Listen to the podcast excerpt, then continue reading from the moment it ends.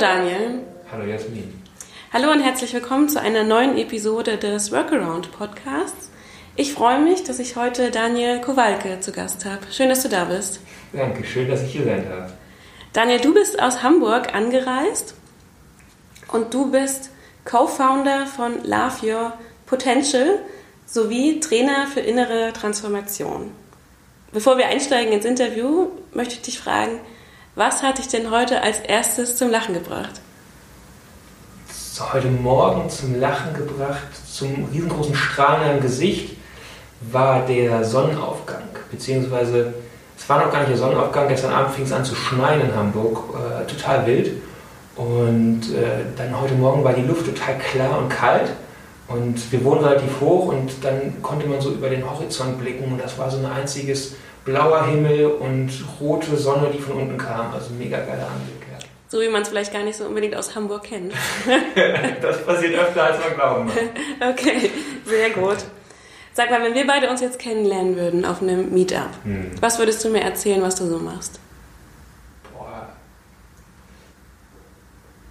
Ich tue mich da manchmal ein bisschen schwer mit weil das gar nicht so, so einfach zu greifen ist irgendwie. Hm. Es gibt so zwei Wege. Das eine ist irgendwie so ein bisschen zu versuchen, über eine Erfahrung, die du gemacht hast in deinem Leben irgendwie da reinzugehen. Äh, wir hatten gerade so eine Situation, da hatten wir miteinander gesprochen und dann fragte ich dich so, hey, wie fühlst du dich, wenn hier gerade das ein Podcast nicht gut läuft? Ne? Irgendwie der Ton funktioniert nicht. Und dann sagtest du so, ja, ich habe ja irgendwie die Erwartung, dass das hier funktioniert und deswegen fühlt es sich komisch an, weil ich ja dein Gast bin. Und diese Metaebene einzunehmen und zu verstehen, dass das passiert und dass irgendwie das jeden Tag passieren kann, das ist so Teil meiner Arbeit. Äh, auf der anderen Seite, wenn du es auf Organisationen überträgst, geht es irgendwie darum, Menschen zu zeigen, wer sie sind und auch zu zeigen, wie die anderen funktionieren. Und wenn wir wirklich anfangen, das zu verstehen, liegt dahinter ein Riesenpotenzial, was auch Unternehmen letztlich wieder nutzen dürfen, nutzen können und ich glaube sogar nutzen müssen, weil wir uns einfach in der Art und Weise, wie wir heute arbeiten, total verändern. Mhm. Und also du sprichst jetzt über deine Arbeit bei Love Your Potential. Du hast es zusammen gegründet mit deinen Co-Foundern. Wie viele seid ihr? Genau, also wir sind, äh, wir sind zu viert gestartet letztes Jahr, sind mittlerweile sechs Leute. Und die Idee war letztlich, wir hatten uns so ein bisschen diese riesengroßen Trends angeguckt und haben so zwei Megatrends gesehen. Das eine ist die Digitalisierung, Robotics, äh, AI, ähm, der ganze Kram, also alles, was irgendwie automatisiert wird. Und das andere ist der Mensch in jeglicher Form. Und haben dann irgendwie durch die verschiedensten Wege erkannt, dass das größte Potenzial, was wir als Menschen haben, sind wir selbst. Ja, sind unsere Gefühle, dass wir denken können, dass wir irgendwie weitergehen können als manches, was irgendwie so automatisch passiert. Und das war dann so der Status von Love Your Potential. Sind eure Kunden eher Unternehmen, also ganze Unternehmen oder Einzelpersonen? Wir haben den Slogan Bewusstsein in bzw. Bewusstsein für Unternehmen. Also der Fokus liegt ganz stark äh, auf Unternehmen und da auch ganz unterschiedlich. Wir haben große äh, Konzerne, die sich irgendwie damit auseinandersetzen, wie sie es schaffen, so ich sag mal aus diesem traditionellen Mindset herauszukommen und ein Future Mindset zu bilden. Und es gibt andere äh, recht junge Unternehmen, die sagen, hey, wir haben einfach Bock auf mehr Bewusstsein und Achtsamkeit während der Arbeit, weil wir irgendwie total den ähm, Stresslevel haben hier und die Leute irgendwie mal wieder etwas bewusster, gelassener in der Arbeit ähm, ähm, fokussiert sein sollten und dadurch eigentlich auch ja, eine bessere Arbeit zu machen, eine effizientere und vor allem gesündere. Also, mhm. ja. Ich würde gerne später dann nochmal genauer drauf eingehen, aber bevor wir da einsteigen, gib uns doch nochmal einen Schnelldurchlauf durch dein Leben. Also was hat dich da eigentlich hingeführt? Was hast du vorher gemacht? Ja, du, ich habe BWL studiert äh, in Dortmund und war eigentlich total so auf dieser Schiene, boah, ich glaube, Beratung, das ist mein Ding. Ne? Und habe dann kurz vor Ende des Studiums ein Auslandssemester gemacht in Neuseeland und bin damals ehrlich gesagt ganz schön auf die Nase gefallen, weil ich so gemerkt habe, ich war in so meiner kleinen Matrix, in meiner Bubble, wo alles toll war, ich tolle Praktikas hatte und irgendwie kurz davor stehe, jetzt den Karriereweg zu machen. Und da war es dann auf einmal so, dass ich total mit mir selber auseinandergesetzt war. Meine Gedanken in meinem Kopf total schnell waren und ich das irgendwie überhaupt nicht ähm, verstanden habe, was mit mir los ist und fing dann an, Fragen zu stellen. Wer bin ich? Warum bin ich hier? Was ist der wirkliche Grund irgendwie? Äh, ja, das kann ja nicht alles sein. Und das hat mich irgendwie dazu bewegt, ähm, mehr und tiefer in mich zu gucken. Bin dann zurück nach Deutschland, habe aber trotzdem weil man natürlich dann studiert und auch der Meinung ist, man muss jetzt erstmal sich selber beweisen, wie toll man ist, ähm, äh, durfte ich bei Vitra arbeiten, habe da äh, einen Vertrieb, äh, ein Training-Programm mitgemacht, ein halbes Jahr lang und habe dann aber ganz schnell gemerkt, okay, das ist total spannend, was wir hier machen oder was ihr hier macht. Hm, ich durfte ganz viel lernen über, wie ist denn irgendwie so auch ein Büro gestaltet, was macht denn Sinn, äh, um Menschen irgendwie zusammenzubringen, dass sie gut arbeiten und bin dann allerdings gewechselt zur SAP und habe dort wiederum auch im Vertrieb jetzt für drei, dreieinhalb Jahre gearbeitet.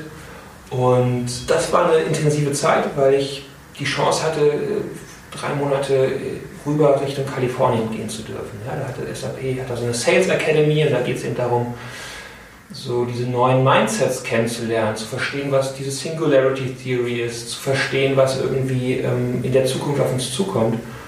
Und das dann wiederum auch nach Deutschland zurückbringen und Software mit Kunden gemeinsam irgendwie so zu verstehen, wie sie ihre Geschäftsmodelle in Zukunft entwickeln wollen. So, das war eigentlich mein Job. Ja. Also neue Geschäftsmodelle entwickeln und ganz so dieses Schlagwort Industrie 4.0, damit haben wir uns viel auseinandergesetzt. Genau. Und auch da muss ich ganz ehrlich gestehen, das war total toll, total lehrreich, aber ich habe immer wieder Phasen gehabt, in denen es mir nicht gut ging, wo ich morgens im Bett lag, gezittert habe, weil ich nicht aufstehen konnte.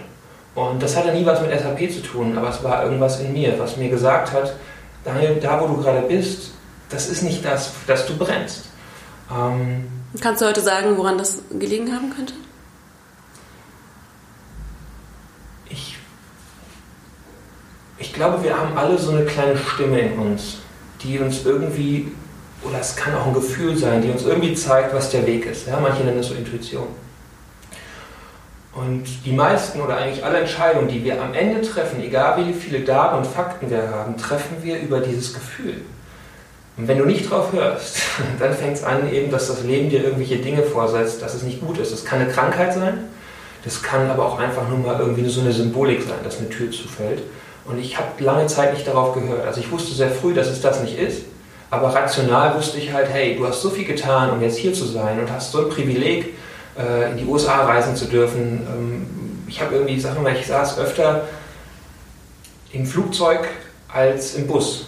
Und das war so irgendwie mein Leben. Und es war für den ersten Moment total cool, aber ich habe gemerkt, dass da eine Essenz hinter ist, die mich nicht hundertprozentig glücklich, zufrieden, gesund macht. Und ich glaube, das war das, was da irgendwie rauskam. Hm. Und wie sind deine Gedankengänge dann weitergegangen? Hast du dann überlegt zu kündigen oder hast du dir überlegt, hm, was mache ich jetzt als nächstes? Hm, ich habe äh, ich habe eine Yogalehrerausbildung gemacht, ein Jahr lang, und eine Ausbildung zum systemischen Coach während der Arbeit. Also das war auch schon sehr, sehr intensiv. Also Vollzeitjob plus irgendwie diese zwei Sachen. Und irgendwann kam der Tag, wo ich so merkte, es geht einfach nicht mehr. Ja, es geht einfach nicht mehr. Habe dann meinen Chef kontaktiert, dem gesagt, pass auf, du weißt, dass es irgendwie bei mir immer so auf und ab gibt. Ähm, und ich habe mich dazu entschieden zu gehen. Äh, ich weiß gerade noch nicht, wie es weitergeht. Aber ich habe das Vertrauen, dass irgendwas aufgeht. Und dann hat das ein bisschen gedauert. Das waren so vier Monate ungefähr, bis ich dann endlich komplett raus war. Und das war letztlich äh, im Dezember 2017. Und in der Zwischenzeit ging es dann so in mir los, eigentlich die Frage zu stellen, was soll danach kommen. Und habe dann einfach mal so alles an die Wand gepackt, worin ich irgendwie gut bin oder wo ich ein Talent für mich sehe.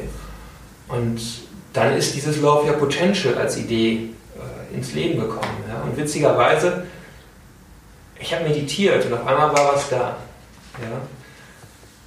Würde ich gerne später noch was zu erzählen, weil es gibt echt tolle auch Bücher, die darüber berichten, warum das so ist, wie, was, was das dieser siebte Sinn irgendwie ist, den wir haben, mhm. aber häufig eigentlich nicht darüber gesprochen wird und wo manche Ideen oder die meisten wirklichen Ideen und Innovationen herkommen. Die sind ja meist gar nicht so sehr durch uns rational zu erklären, sondern auf einmal hat man so einen Einfall, ne, so einen Geistesblitz, wie man schön sagt. Ja, und bin dann äh, mit dieser Grundidee auf ein paar Menschen zugegangen über mein Netzwerk und habe denen einfach davon berichtet und so sind wir dann als Team zusammengekommen. Ja, und das machen wir jetzt seit über einem Jahr. Mhm. Ja. Finde ich super. Und ihr beschäftigt euch mit dem eigenen Purpose im Berufsleben, also vor allem eben für ganze Unternehmen. Seid ihr tätig und wie man Arbeit sinnstiftend gestalten kann.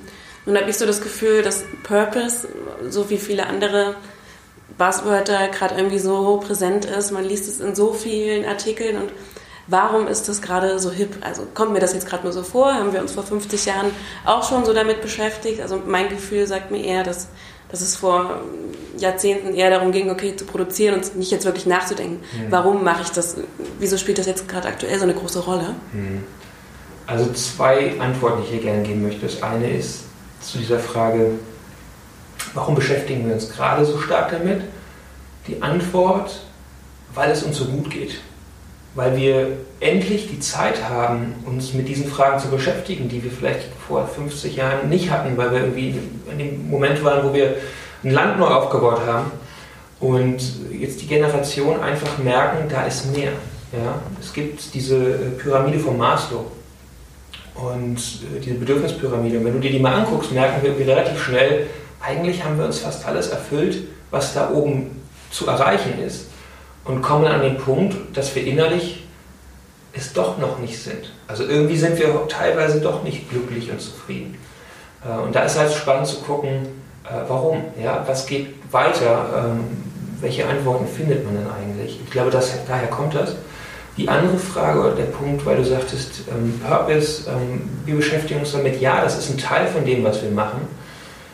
Es geht aber noch weiter. Also es geht wirklich darum, eine Art von Persönlichkeitsentwicklung ähm, Menschen zur Verfügung zu stellen. Und wenn man so an Persönlichkeitsentwicklung denkt, dann denke ich immer an so einen Wollknäuel. Und dieser Wollknäuel, der ist mittlerweile riesengroß und der fing irgendwann mal an, so aufgerollt zu werden, als wir irgendwie auf die Erde gekommen sind, ja, also als wir kleine Kinder waren. Und da wurde immer mehr drum gemacht, immer mehr irgendwie so Dinge, die wir uns angeeignet haben, äh, am Anfang von unseren Eltern, weil wir geliebt werden wollen und irgendwie dann später in der Schule und im Studium und in der Arbeitswelt. Und irgendwie haben wir uns angepasst, äh, sozialisiert, auch hier in dieser Gesellschaft. Und auf einmal hast du ein dickes Wollknoll. Und wenn du das entwickelst, dann fängst du irgendwie an, wieder zu gucken, aber wer bist du denn wirklich? Was ist dahinter? Was ist das, für das du vielleicht hier bist oder was dein Potenzial ist? Hm, gestern hatte ich ein Mittagessen mit unserem Rechtsanwalt und der ist so totaler Fan von Fotografieentwicklung. Und er hatte gesagt, Entwicklung, Entwicklung, das Wort, total spannend, weil wenn du jetzt einen Film entwickelst, ne, also wenn man jetzt kennt man heute gar nicht mehr, also nicht digital, sondern wenn du wirklich noch so einen Film in der Kamera hast und du entwickelst den in so einer Lösung, dann lösen sich letztlich die Teile von der Belichtung ab, die nicht dazugehören. Und das, was übrig bleibt, ist das originale Bild. Und wenn du da reingehst, dann bist du eigentlich in der Arbeit, die wir tun. Also wir möchten versuchen, Menschen davon äh, zu überzeugen, dass sie in sich etwas haben, was sie immer bei sich hatten, aber einfach vergessen haben, es zu sehen. Und ja, da liegt am Ende auch ein, auch ein wirtschaftlicher ähm, Faktor, ein wirtschaftlicher Erfolg, den ich genauso sehe wie, sage ich mal, einen ethischen Blick darauf. Ja. Hm. Ich finde, der Begriff Purpose ist einerseits genauso vage, also wie er auch wichtig ist. Also was steckt eigentlich dahinter? Du hast jetzt gerade schon nochmal versucht, eine kleine Definition zu geben. Es ist neben sinnstiftender Arbeit auch gleichzeitig eine Art von Persönlichkeitsentwicklung. Wie würdest du sonst noch so den Begriff ja. weiter definieren? Also auf dem Event, wo wir uns getroffen haben damals in Berlin, auf dem BOMA-Event, da hatten wir auch einen Workshop zu diesem Thema Purpose. Und es gibt ja wirklich Agenturen oder Beratungsagenturen, die sich nur damit auseinandersetzen, den Purpose einer Unternehmung oder ähm, und dann hatten wir den Raum geöffnet und die Leute gefragt, hey, was, was ist denn für euch Purpose? Und deswegen tue ich mich so schwer, das zu beurteilen, weil ich glaube, für jeden hat das so eine ganz eigene Sinnhaftigkeit. Und es, glaube ich, geht weniger darum, auf so einen Zettel zu schreiben, unser Purpose, unser Why ist das und das. Ne? So Simon Sinek macht das ja. Also, du musst erst das Why wissen und dann irgendwie How und What. Aber eigentlich geht es darum, erstmal diesen Weg dahin zu finden und sich mal mit den Leuten, die für eine Organisation arbeiten oder für dich alleine, auseinanderzusetzen, was heißt das für uns wirklich? Und am Ende kommt da irgendwie eine Essenz raus, die mich vielleicht stimuliert, darüber nachzudenken, was es wirklich ist, für was ich habe. Macht das Sinn? Kannst du es greifen? Ja. Ja, okay, mhm. gut, ja. Und bevor wir jetzt darüber reden, wie man dann tatsächlich auch dahin kommt, was auch tatsächlich dann eure Arbeit ist, wie ihr mit euren Kunden zusammenarbeitet, hätte ich noch mal so eine Anmerkung. Also ich habe letztens mit jemandem gesprochen im Interview und er meinte, Purpose hin oder her, warum muss man eigentlich immer darüber sprechen, warum man jetzt gerade was macht? Warum muss man das immer für sich definieren? Warum kann man nicht einfach machen, wenn man feststellt, okay, das macht mir Spaß oder das tut mir gerade gut? Wieso muss man das immer alles hinterfragen? Also, was ist deine Meinung dazu? Also muss man das immer jetzt wissen, okay, ich stehe heute auf, weil, Punkt, hm. Punkt, Punkt. Hm. Oder kann man nicht einfach sagen, hey, irgendwie macht es mir Spaß, aber ich kann es jetzt gerade auch nicht genau definieren. Ich will das jetzt machen. Für die nächsten zwölf Monate mindestens. Ja. Sowohl als auch. Hm. Also ich glaube, jeden Morgen aufzustehen und irgendwie zu wissen, warum man tut, was man tut, das ist schon sehr überspitzt. Kann er auch wahnsinnig machen, weil da erinnere ich mich noch an so einen jungen Mann, der irgendwie auch da so sagt, das macht mich wahnsinnig, weil ich kenne meinen Purpose nicht. Aber warum lebe ich dann? Ne? So, also so irgendwie, ja, er hat keine Antworten gefunden. Und gleichzeitig ist es, glaube ich, wichtig für jeden von uns, auch für eine Organisation oder wenn du es jetzt so anguckst, ähm, für, für ein Land wie Deutschland, äh, warum tun wir, was wir tun? Um auch so eine Ausrichtung zu haben. Also irgendwie so etwas ähm, als Ziel vor Augen zu haben. Und da ist Sinnhaftigkeit und Sicherheit irgendwas, was uns Menschen auch ausmacht. Also je mehr wir sinnvoll und Sinnhaftigkeit arbeiten können, umso motivierter sind wir. So, ja. Also deswegen ist es sicherlich ein Antreiber und deswegen ist es durchaus wichtig. Mhm. Also es geht auch so darum, das als Ziel zu sehen und gleichzeitig daraus eine Motivation zu schöpfen. Ja, und möglicherweise auch ein Ziel, was man nie erreicht. Mhm. Aber eins, was irgendwie, äh, ich erinnere mich, guck mal, hm, ich hatte mal, als ich studiert habe, das Ziel gehabt, mit also so, das ist wirklich so ein klassisches BWLer-Ziel, ich fliege mit dem Flugzeug zum Kunden. Das war mein Ziel. Und wenn du studierst, das ist total absurd, weil du denkst, wie soll ich das überhaupt schaffen? Ähm, und dann war es irgendwie so, dass relativ zügig ist das eingetreten. Und an dem Punkt, wo ich dieses Ziel erreicht habe, war das total frustrierend für mich. Das war genauso wie der Abschluss meines Studiums. Das eigentliche Ziel fühlte sich nicht gut an. Und wenn du so mit sehr erfolgreichen Menschen sprichst, dann beschreiben die das ähnlich. Die beschreiben das, wenn sie ihre Ziele teils nicht hoch genug gesetzt haben und sie dann erreichen, dann werden sie desillusioniert, weil sie merken, das, was ich erreicht habe, ist gar nicht das, ähm, was ich wirklich will. Also geht es darum, dass das Erreichte nicht gut ist oder dass man eher danach strebt, dann wieder ein neues Ziel zu haben? Also ich kenne das auch. Ich setze mir auch gerne Ziele ja. und angenommen, mein nächstes Ziel ist jetzt in drei Monaten den nächsten Marathon zu laufen. Dann habe ich das vielleicht in drei Monaten geschafft und denke ich mir, okay, was kommt jetzt als nächstes? Also ich muss mir dann immer wieder was Neues setzen, um weiterhin motiviert zu bleiben. Ja. Und das ist das Spannende an unserem Verstand, weil der uns genau das suggeriert. Und jetzt, das hattest du von, hatten wir noch nicht drüber gesprochen gehabt, wir arbeiten unter anderem sehr stark auch so mit Meditation und Achtsamkeitstechniken. Und das gilt es zu beobachten und zu verstehen und rauszugehen aus diesem Automatismus, immer wieder sich ein neues Ziel zu setzen, also wie, wie so die Banane, die man einem vorhält und deswegen aufstehen und rennen. Ähm, weil ich glaube, das ist ein Irrtum. Also der Irrtum liegt darin, dass wir glauben, uns glücklich zu machen, etwas zu haben, was wir gerade noch nicht haben. Weil eigentlich haben wir jetzt alles schon. Ja, also in diesem Moment, wo wir gerade bei dir sitzen, geht es uns sehr, sehr gut. Ja, und äh, wir haben totale Privilegien, äh, in so einem Land wie, wie Deutschland leben zu dürfen. Mm. Deswegen meine ich eben, wenn du etwas hast, was vielleicht größer ist als sowas materiell Kleines, dann hilft dir das total. Ähm, und ja, ich muss immer mehr, ich merke das in letzter Zeit, ich muss immer mehr und stärker an die Generation denken, die nach uns kommen. Also ich habe ein Video, hatte ich auch geteilt auf Facebook vor ein paar Tagen gesehen, da gab es dieses Mädchen, ich glaube in Finnland oder Schweden, das ist irgendwie vor das Regierungsgebäude gegangen, so ein kleines 7, 8, 10-jähriges Mädchen und hat gesagt, ey, ihr macht unseren Planeten kaputt. Ja, und ich möchte das nicht, weil unsere Generation, die jetzt kommen, die müssen das ausbaden. Und die letzten Generationen, die irgendwie da waren, die haben halt auch irgendwie ihre Aufgaben gemacht und ich denke immer so, vielleicht kann ich ein kleines Stückchen oder wir so als, als Team ein kleines Stückchen dazu beitragen, Dinge so zu verändern, dass auch wir irgendwie in 100, 150 Jahren, 200 Jahren noch die Möglichkeit haben, diesen Planeten zu bevölkern. Also, ja. Wie sieht so ein Prozess aus, wenn ihr mit einem Kunden zusammenarbeitet? Gut die Kurve bekommen. Im kleinen Anfang, im kleinen Anfang, genau. Also das eine ist eben groß denken und im kleinen Handeln. Der Prozess ist relativ äh, standardisiert und gleichzeitig individuell. Also du musst schon gucken, jedes Unternehmen hat seine Herausforderungen. Die einen, die wollen irgendwie eher neue, innovative Geschäftsmodelle entwickeln und brauchen dafür ein zukünftiges Mindset. Die anderen haben irgendwie eine Herausforderung, wenn es so um Krankheitsstände geht, wenn es darum geht, die Mitarbeiterzufriedenheit höher zu machen oder auch einfach so das Miteinander, das Zusammenarbeiten. Äh, wir haben so ein Standardkonzept entwickelt äh, aus einem Workshop-Teil und einem digitalen Teil und der basiert so ganz stark auf Übungen, die wir durchführen mit den Leuten, damit sie eine Erfahrung machen, aber auch so mit wissenschaftlichen Ansätzen und ein paar coolen Videos und Insights, damit du auch vom Verstand abgeholt wirst und äh, das basiert dann so ein bisschen auf diesen Themen der emotionalen Intelligenz, Selbstwahrnehmung, äh, Selbstverständnis, Selbstmanagement, bis hin zu, zu diesem Thema Empathie, sozialen Fähigkeiten, aber auch Glaubenssätze, die wir in uns haben, bis hin zu dem Punkt, was sind denn unsere Sinne, unsere Werte, unser, unser Why.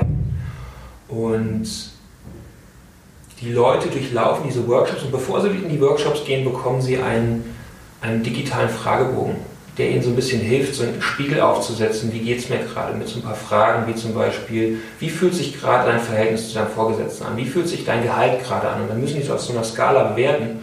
Und wenn du das tust, merkst du auf einmal, dass du über Dinge reflektierst, über die du lange Zeit nicht nachgedacht hast. Dann kommst du in die Workshops rein, der geht grundsätzlich zwei Tage, der Standard-Workshop, und im Anschluss wirst du wieder digital begleitet und äh, Dinge, die wir in den Trainings durchgeführt haben, an Tools oder auch, auch äh, Übungen, kriegst du wiedergespiegelt. Das heißt, du machst so einen repetitiven Prozess, den du in deinem Arbeitsalltag verwenden kannst. Als Mitarbeiter, als Führungskraft, äh, das ist ja, letztlich ticken wir da relativ gleich. Und sind mal so 90 Mal musst du etwas wiederholen, bis es in deinem Unterbewusstsein programmiert ist. Und der Prozess kann dann bis zu drei Monate dauern. Ja? Ähm, das ist so der Standard. Ja.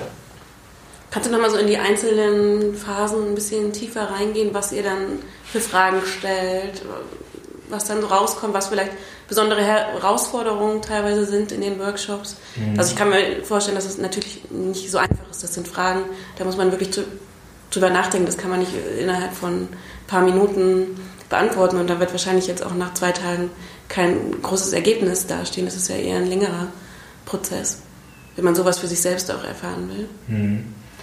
Gut, der erste Teil, diese, diese erste Phase der Fragebögen, der hat eigentlich zwei Aspekte. Das eine ist ähm, also ein Stand von, wie geht es denn gerade mir als Unternehmen oder der einzelnen Person. Also das heißt, es ist eigentlich eher so eine Benchmark-Zahl, die wir haben ähm, und nutzen können. Das andere ist wirklich dieses, den Menschen schon mal dafür öffnen, wenn er in die Trainings geht, sich schon mal mit sich selber auseinandergesetzt zu haben. Ich, wir können jetzt noch fünf, sechs Fragen nennen, aber ich glaube, das ist, wird zu weit führen und wird auch den Überraschungseffekt kaputt machen da geht es viel um Selbstreflexion, ja, so ein bisschen in, die eigenes, in das eigene Gefühl zu kommen. Während der Trainings, ich finde, das Spannendste, was man erlebt, ist, dass es, es gibt so Einzelübungen, es gibt so Zweierübungen und Gruppenübungen. Und wenn wir diese Übung durchgeführt haben, dann öffnen wir danach für die ganze Gruppe äh, den Raum und fragen die eigentlich, hey, wie habt ihr das gerade erlebt? Also so ein bisschen wie das Beispiel, was wir vorhin hatten mit, irgendwie funktioniert das hier gerade mit dem Mikrofon nicht so gut, was hast du gefühlt? Äh, und das, was dann in diesem Raum entsteht, da ist eine Riesenqualität, weil Menschen sich auf einmal, die haben vielleicht 10, 20, 25 Jahre zusammengearbeitet und sind sich noch nie so offen und ehrlich begegnet. Und die eigentliche Aufgabe, die wir haben, ist einen Raum zu halten und das Ganze durch so ein standardisiertes Konzept irgendwie äh, durchzubringen. Ja? Und da liegt der Fokus stark auf Achtsamkeit, ähm, geht aber hin bis zu diesem Punkt Glaubenssätze. Ja? Also vielleicht hat mal ähm, der Vater oder die Mutter immer gesagt, du musst hart arbeiten, damit du was wirst. Ja? Was nichts kostet, ist nichts wert. Das sind so Glaubenssätze. Und ähm, da gibt es so Übungen, dass du dir darüber bewusst wirst, dass du mal kurz innehältst. Wir gehen dann in so eine kleine geführte, ähm, ähm, ja, ist keine Meditation, aber so einen geführten Weg zurück zu dir, wo du mal so merkst, ach krass, ja, das hat in meiner Kindheit irgendwie auch stattgefunden. Und wenn dir das bewusst wird, dann merkst du, dass du was verändern kannst. Das ist so dieser, dieser ein, zwei Tage. Deswegen, das ist schon sehr transformativ. Da passiert sehr viel mit den Leuten. Die Leute kommen nach außen total am Leuchten, äh, sehen das einfach bei Kunden, dass die sagen, wow, endlich durfte ich mal viel mehr so ich, ich selbst sein und ähm, habe jetzt nicht nur mein Business-Ich irgendwie mitgebracht. Und die zwei, also die, die Herausforderung nach ist eigentlich, das dann nachhaltig in die Organisation äh, zurückzuspielen. Ja, dass das wirklich nicht nur so ein einmaliges Event war. Und da gilt es dann vor allem natürlich, dass das Management mitspielt, auch bereit ist, sich selbst zu hinterfragen. Ich glaube, das ist sowieso essentiell. Also das muss ich fast voraussetzen, also als Führungskraft. Wenn ich nicht selber mich mit mir auseinandersetze, wie soll ich irgendwem anders helfen können? Ähm, da unterstützen wir teils auch einfach so mit, mit ganz einfachen Ideen. Wenn du jetzt ein Meeting zum Beispiel beginnst, äh, macht es vielleicht Sinn, dass du, bevor alle da sind oder wenn alle da sind, mal eine Minute innehältst und nichts tust. Einfach mal diese Stille im Raum äh, zu akzeptieren. Und es gibt so eine tolle Übung, die machen wir jetzt auch, auch mit Kunden manchmal zusammen in so Vorbereitungsworkshops. Wie geht es deinem Kopf, wie geht es deinem Herz, wie geht es deinem Körper? Und dann darf jeder zu diesen drei Punkten kurz was sagen. Und auf einmal merkst du, wie so eine persönliche Note diesen, diesen, diesen, diesen ja, diesen Raum erfüllt. Ähm, und das ist so der dritte Teil, genau.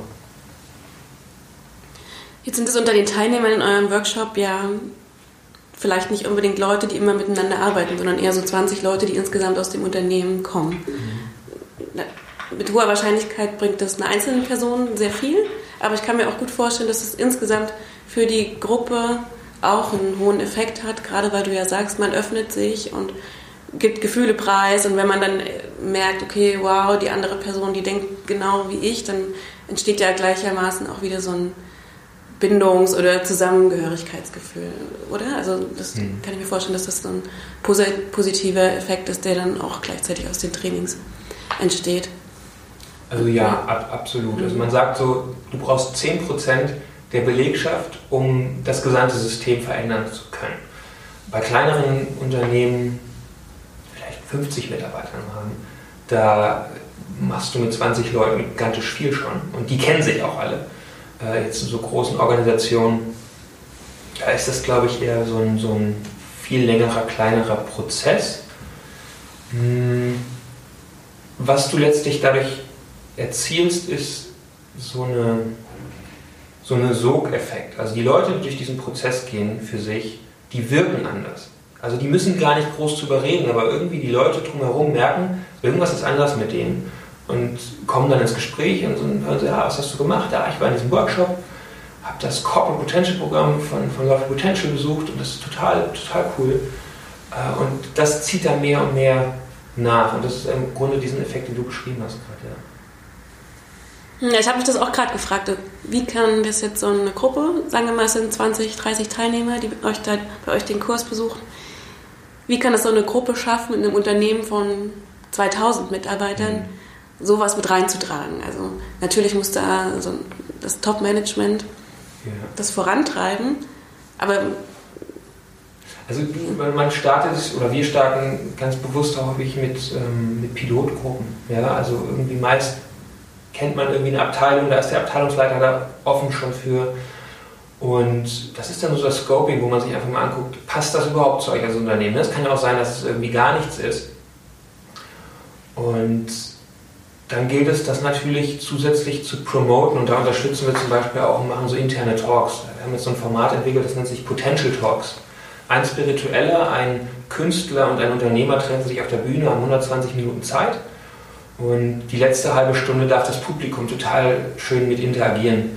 Und im letzten Thema war es irgendwie so Authentizität. Was heißt das eigentlich? Von verschiedenen Perspektiven. Und sowas kannst du auch als, als interne äh, Organisationsevent äh, machen. Ja? Äh, und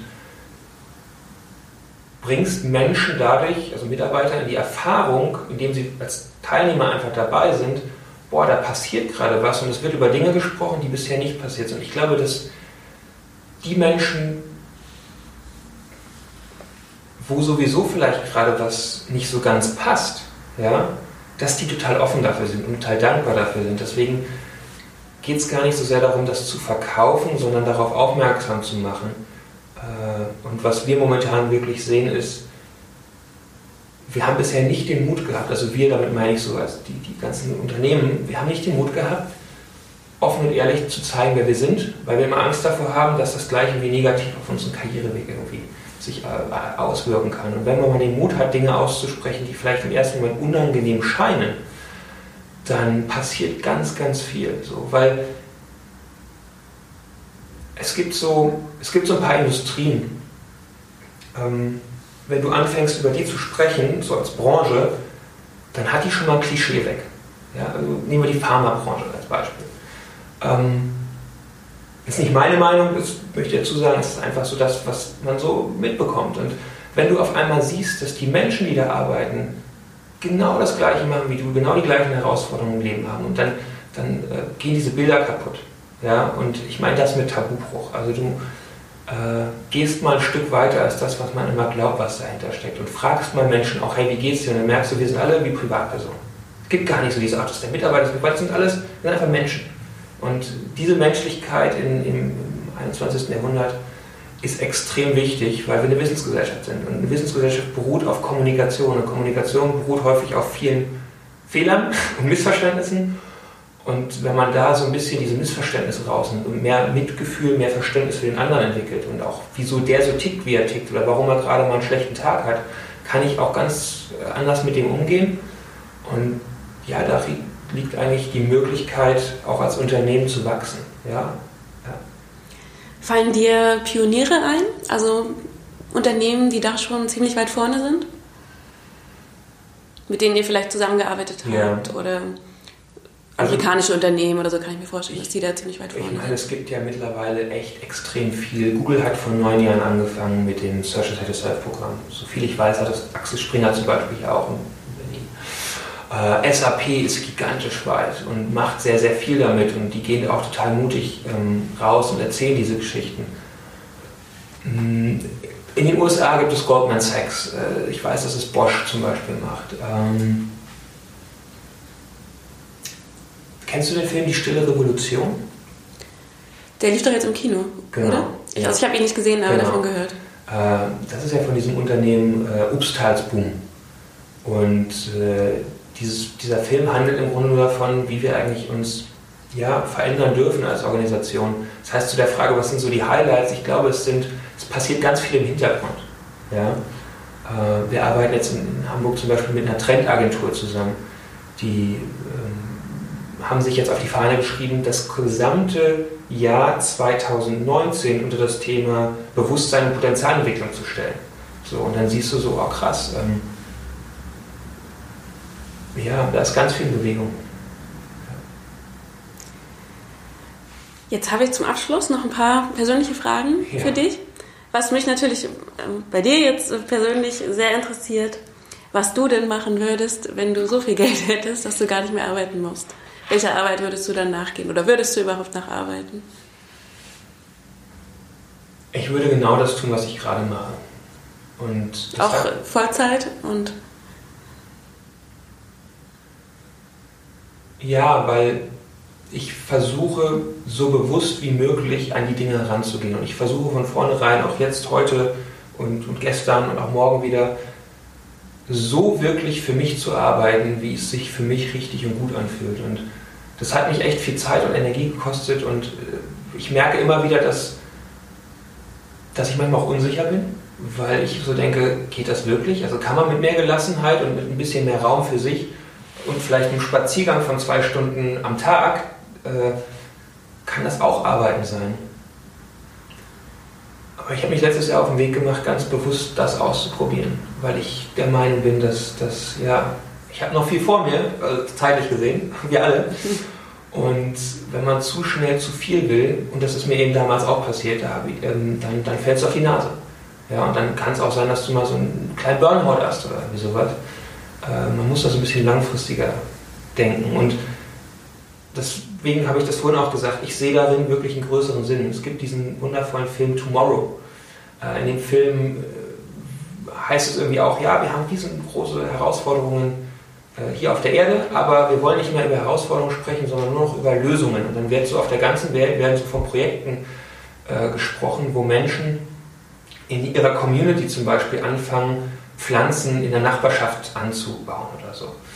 Und äh, die Message ist eigentlich, es wird nicht mehr eingeben, der irgendwie uns alle irgendwie unterstützt oder rettet, sondern wir können noch alle gemeinsam was machen. Und ich glaube, dass Unternehmen heutzutage noch viel höhere Wirkung noch haben auf die Gesellschaft als, ähm, als jemals. Und deswegen ist es wichtig, dass da sehr viel Bewusstsein herrscht darüber, was gemacht wird und dass wir eben auch es schaffen, ja, wirtschaftlich äh, uns weiterzuentwickeln, nachhaltiger zu werden.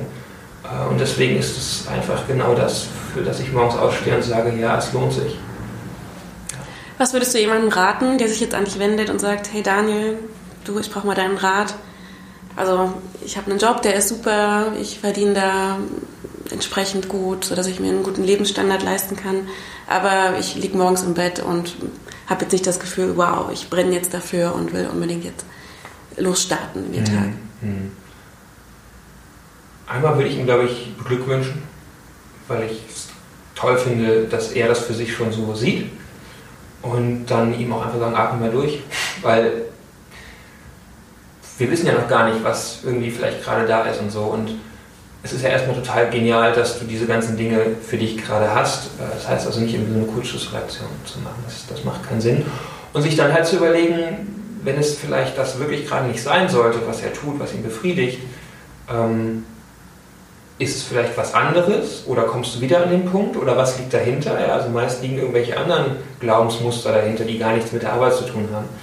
Äh, ich hatte gerade auf der Taxifahrt so ein schönes Gespräch mit dem Taxifahrer und der meinte halt auch so, ja, aber wir sind doch auch nicht dafür geschaffen, nicht zu arbeiten.